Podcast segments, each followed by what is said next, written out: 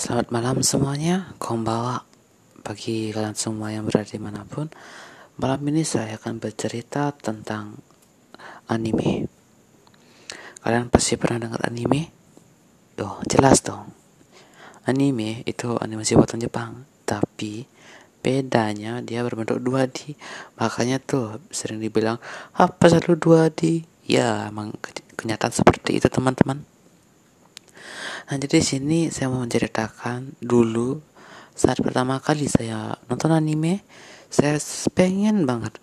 Wah, suatu saat saya pengen bisa ngomong kayak di anime itu loh, ngomong bahasa Jepang lancar sebagai lagi. Nah, terus karena saya nonton anime itu melulu 4 bulan, akhirnya ayah saya marah tuh. Terus saya mulai berpikir, coba masuk grup bahasa Jepang animenya kali ya? Awalnya anime ya awalnya anime. Nah terus ketemu tuh karena Islam kayak bahasa Jepang salah. Ada tuh guru bahasa Jepang yang bilang gini eh bahasa Jepang lu tuh jelek banget. Sini belajar sama gua. Ketinggalan jauh sama murid gua nih gitu. Ya udah oke belajar gitu kan. Sebulan udah hafal karena ya tiap hari latihannya uh, satu lembar kertas uh, ukuran A4 itu full ya hiragana. Nah itu full hiragana terus uh, setelah tuh minta lagi ini latihan nih latihan nih. Ada ya per hari itu aku 10 sampai 30 soal.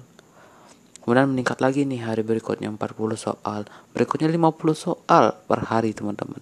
Nah terus 4 bulan bulan keempat atau kelima itu saya udah tamat N5 teman-teman. Dan situ saya benar-benar wah akhirnya bisa seperti anime. Dan saya, saya setelah itu saya lanjut ke N4 namun saya sekarang nge-stuck. Nah di sini saya mau cerita teman-teman. Saat saya telah menjadi anime itu kayaknya kayak puas dan nggak pengen lanjutin gitu.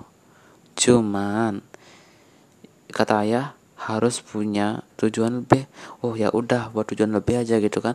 Uh, pengen kuliah di Jepang terus pengen uh, apa namanya pengen nyanyi pengen menggambar bisa ngapain di Jepang semuanya. Nah setelah itu lanjut deh belajar n 4 sampai sekarang. Tapi dan sekarang saya beneran jadi anime kok. Untuk sore anime nate demo. Tapi ada satu masalah lagi nih teman-teman. Bahasanya udah kan? Suara saya yang jelek waktu itu. Suara saya dulu kayak monster nggak makan selama seminggu ya teman-teman. Hancur.